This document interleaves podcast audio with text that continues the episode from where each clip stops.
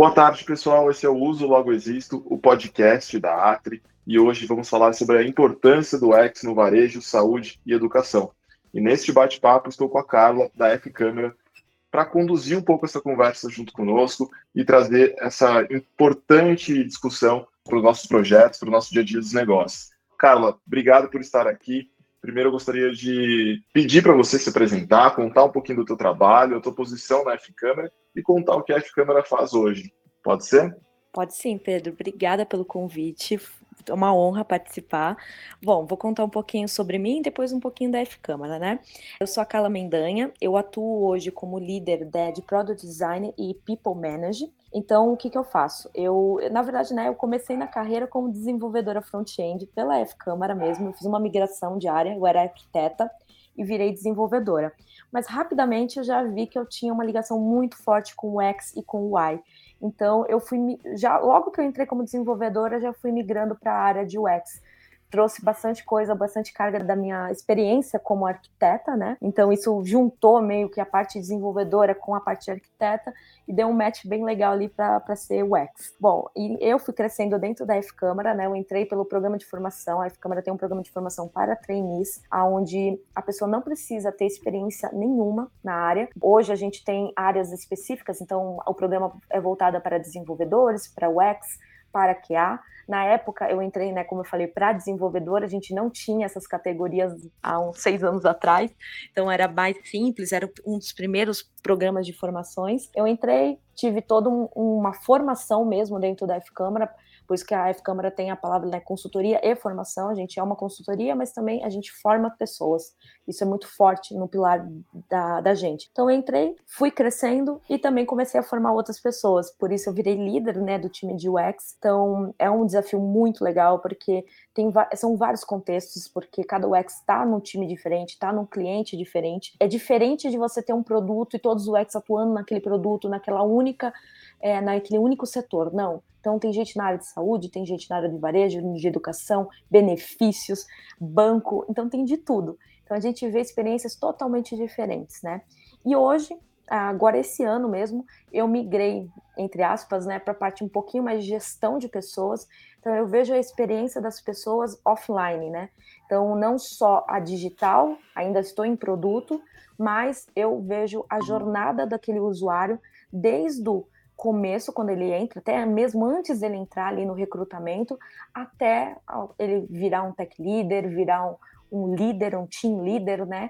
Ou, infelizmente, se tiver um desligamento. Então, eu vejo a jornada do, do usuário completa, né? Do colaborador como um todo dentro da F-Câmara, ligando a carreira, a cultura é, e, e, etc. Então, um Legal. pouquinho aqui. Você comentou. É, eu fiquei super curioso aqui para entender agora um pouco melhor, Carla, como esse time funciona nesses diversos setores. Assim, quais são as competências que você acredita serem necessárias para destinar um profissional para um setor ou outro? Ou seja, como a gente consegue direcionar um time para falar de varejo, para saúde, educação, entre outros? Quais são as competências diferentes necessárias para atuar com esses setores tão específicos e essas demandas de clientes, imagino que sejam bem diferentes, né? Como que você determina isso para os seus clientes? E eu confesso que isso é uma dúvida pessoal minha. A gente também tem a área de design aqui, mas como você coordena isso? Quais são as competências que você busca para cada tipo de segmento especificamente?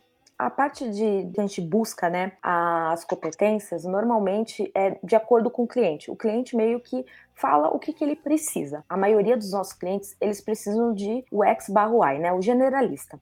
Então, que vai fazer um pouquinho de UX, um pouquinho de UI. Em poucos casos acontece de vir uma vaga específica, né? Especialista. Ah, eu preciso de um UX research, eu preciso de um UX write, eu preciso de um puramente interface. É bem raro isso. Acontece, mas ainda a gente trabalha bastante com generalista. Então, a pessoa que vai fazer a jornada de ponta a ponta. Então, é, eles passam, né, qual o nível que eles querem, como eles querem. É, a gente trabalha muito com alocação, né? Então a gente aloca a pessoa dentro do cliente e aí eu, eu vou, eu tenho um mapa, né, das pessoas que da, do time, né?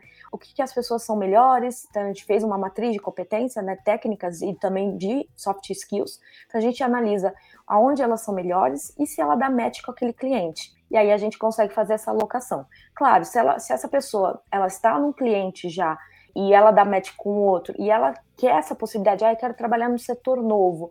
A gente tenta fazer um casamento perfeito, vamos chamar assim, que é ela treina outra pessoa para ficar no lugar dela e não prejudicar o cliente que ela está no momento, e ela miga para o outro cliente que ela quer atuar numa outra área. Isso já aconteceu algumas vezes. A pessoa estava num cliente de indústria, por exemplo, mas ela queria ter muito, ela gostava muito da área de saúde. E ela estava estudando mais sobre a área de saúde e falou: Cara, quando tiver uma oportunidade, eu gostaria de migrar.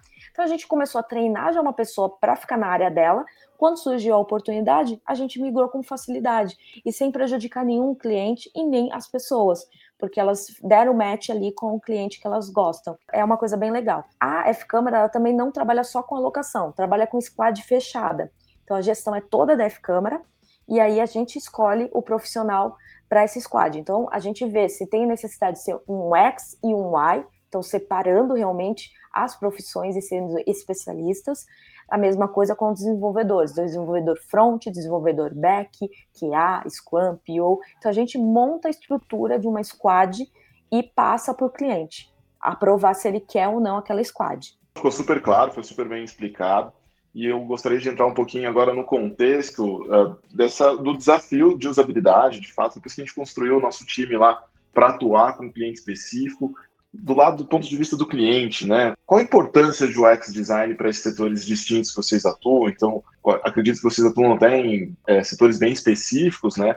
Principalmente saúde, entre outros, que têm níveis de exigência e também algumas especificações técnicas bem complexas, né? Até mesmo restrições que, que determinam em algumas normas, até mesmo a varejo, né? Que também tem, a gente começa entrando um pouco no varejo eletrônico, e-commerce, assim por diante. Do ponto de vista do cliente, você tem uma impressão de que o cliente talvez esteja aprendendo ainda a trabalhar com o X? Você acha que eles já estão maduros? Qual é a sua percepção sobre a usabilidade, de fato, do ponto de vista do cliente? Olha, a minha visão geral dos clientes que a gente atua e do mercado como um todo, porque eu vivo estudando muito como está o mercado, né? É que a maturidade de UX ainda é baixa.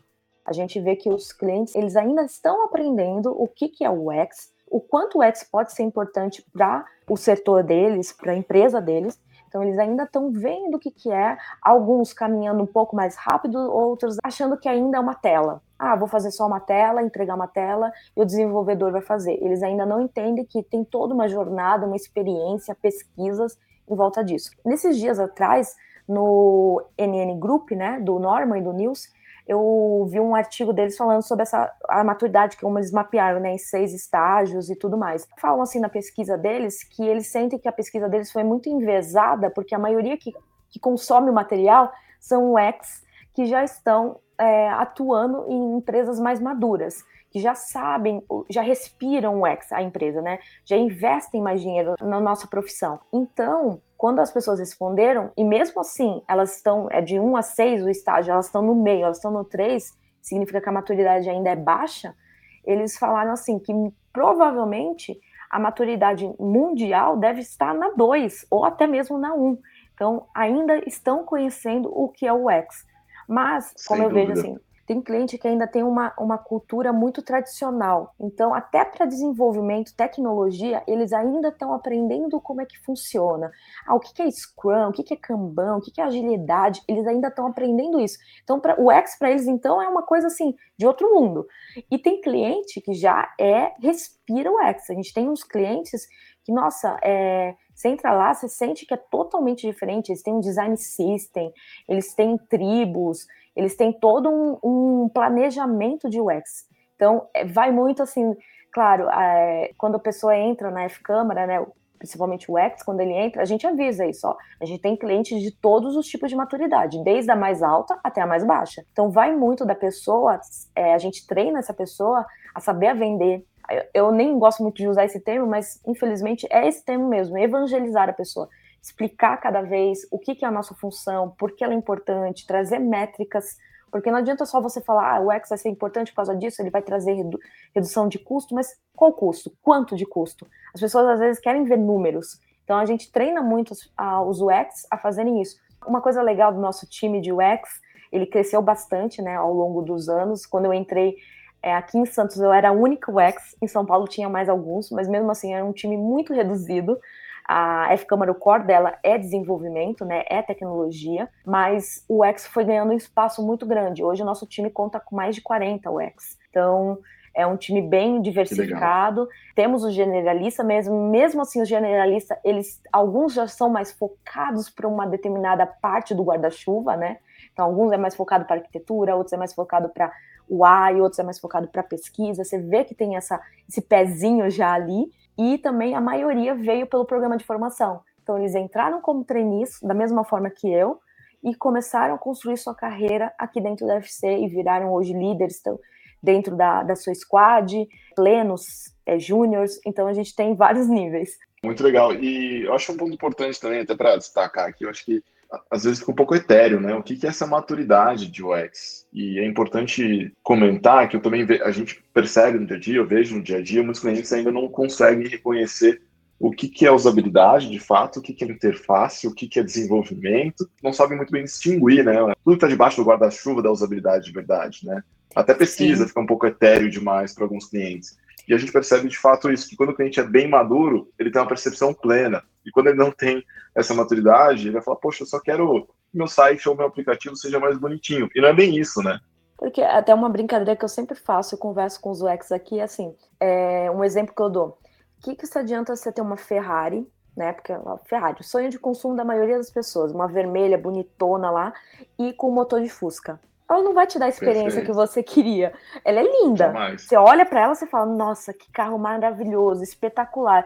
Mas aí você quer ouvir aquele motor, aquele ronco do motor. Olha que eu não sou nem fã muito de carro, mas a gente sabe como a Ferrari, a Ferrari é, né? Então a gente quer ouvir aquele, aquele, aquela velocidade. Ela tem um motorzinho de Fusca, vai travando, você não vai querer. A sua experiência foi totalmente jogada no lixo, né? É linda, mas Sem foi dúvida. jogada no lixo. Sem dúvida. E, Carla, você assim como eu, está no dia a dia aí, né, consegue perceber ou sente o impacto, ou de alguma forma acredita que existe algum tipo de transformação cultural hoje, tanto das empresas quanto dos usuários, que exigem uma transformação digital completa, que exige de fato uma boa experiência do usuário? Como que você vê essa correlação entre essa mudança de cultura, né? Porque todo mundo está com o celular na mão o tempo todo, na internet o tempo todo, usando produtos digitais o tempo todo, com essa necessidade de fato das empresas de se transformarem digitalmente eu vejo bastante essa relação, agora mesmo que eu estou muito voltada para a área de cultura, né, nessa, nesse novo desafio que eu estou nesse ano, eu vejo o quanto é difícil. Tem empresas, né, que, como eu falei, elas ou elas já nascem, né, a gente vê as startups, etc., elas já nascem com, com uma transformação digital, já são empresas digitais, né, já entram no mercado já com a tecnologia sendo seu pilar, a sua parte mais importante, seu ponto mais forte, e outras empresas que já fizeram essa mudança, então, para essas empresas, eu vejo que a transformação cultural é muito mais fácil, porque as pessoas já estão habituadas, elas já entram nessa cultura e tem, assim, casos aqui até na, na F-Câmara de clientes, como eu comentei, que tem uma cultura ainda muito antiga. Então, tem uma.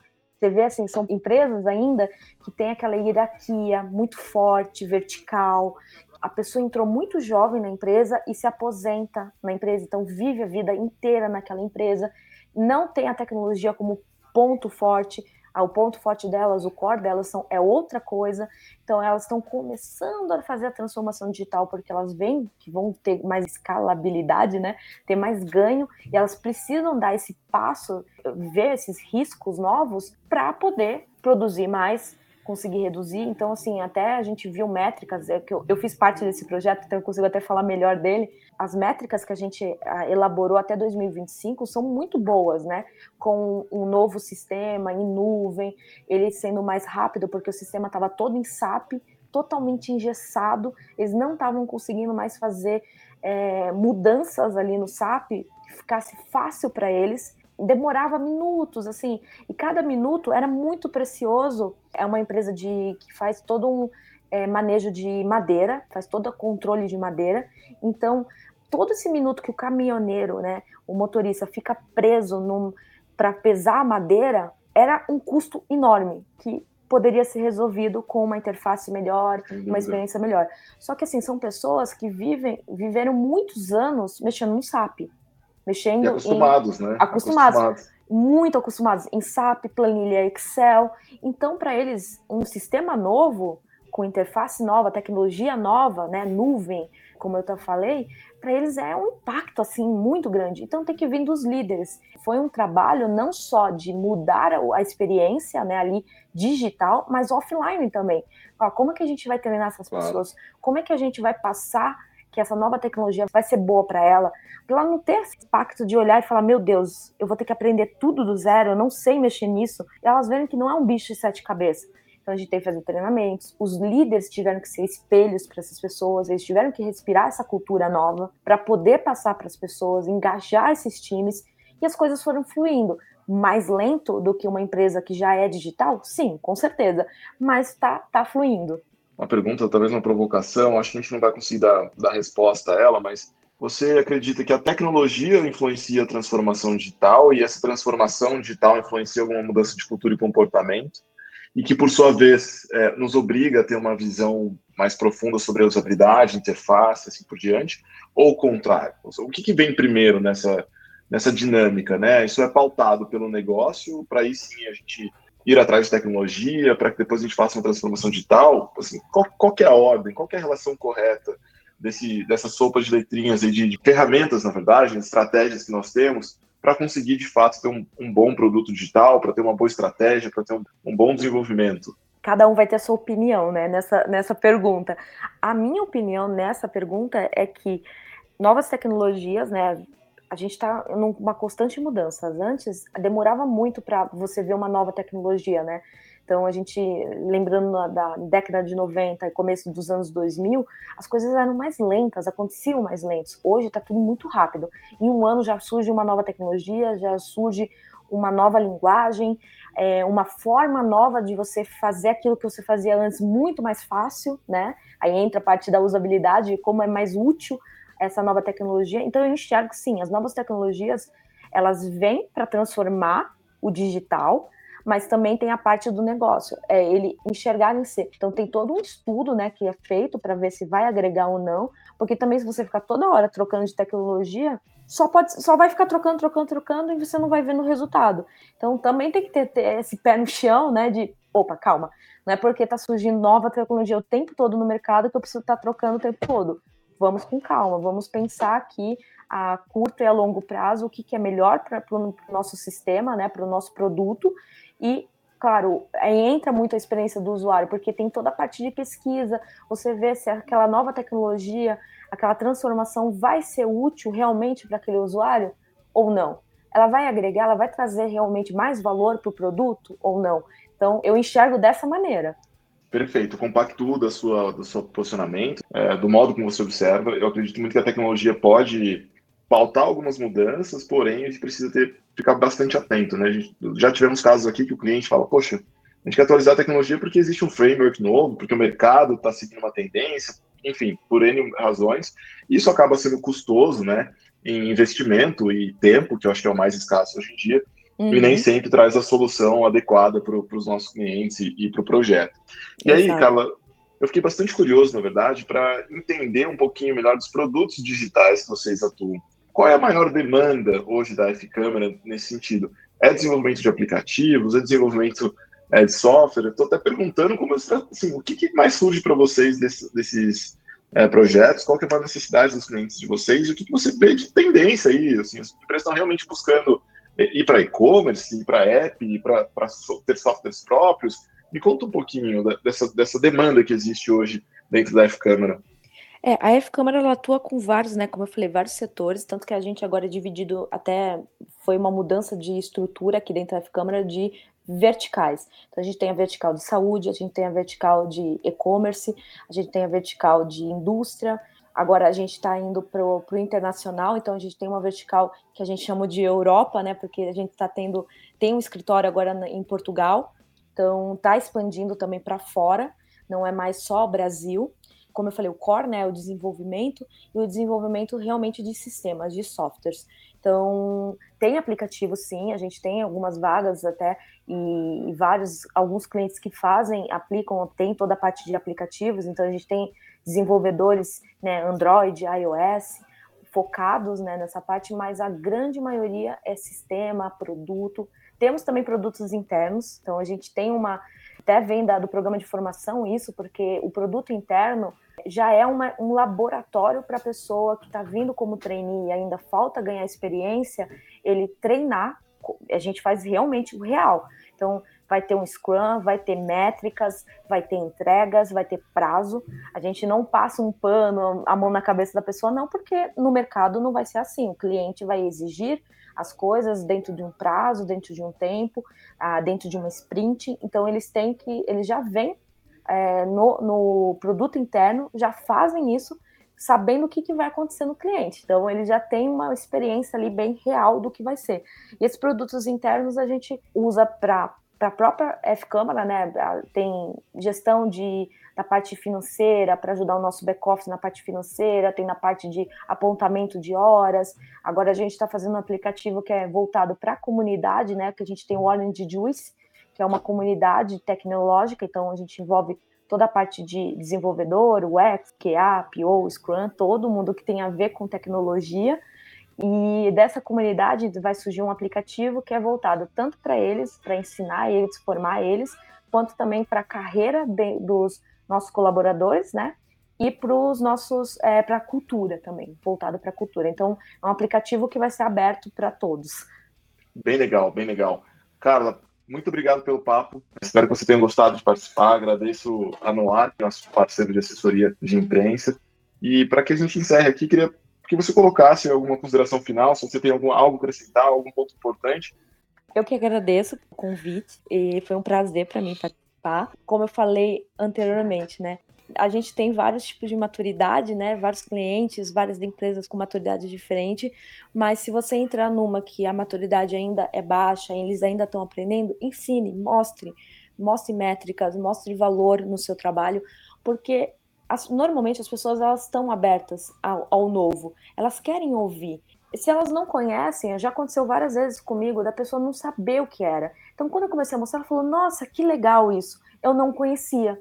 Então, às vezes é falta do, do conhecimento mesmo. Então, tem que apresentar, mostrar.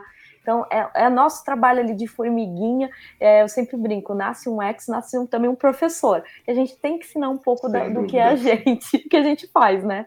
Sem dúvida, até para valorizar o nosso trabalho, né, cara? Eu acho Exato. Que é a gente tem muita oportunidade no mercado ainda e gostei aí do, do seu encerramento de fato fica a lição para que todos nós possamos ensinar não só os nossos clientes, mas também colegas de trabalho, outros setores. Acho que a gente tem um papel importante nessa, nessa construção de cultura sobre usabilidade, sobre tecnologia ainda, que a gente tem muito espaço e assim por diante. Mais uma vez, muito obrigado. E para você que quer acompanhar os conteúdos da Atri, Siga o nosso site, o nosso blog, nossas redes sociais e até o próximo podcast. Um abraço.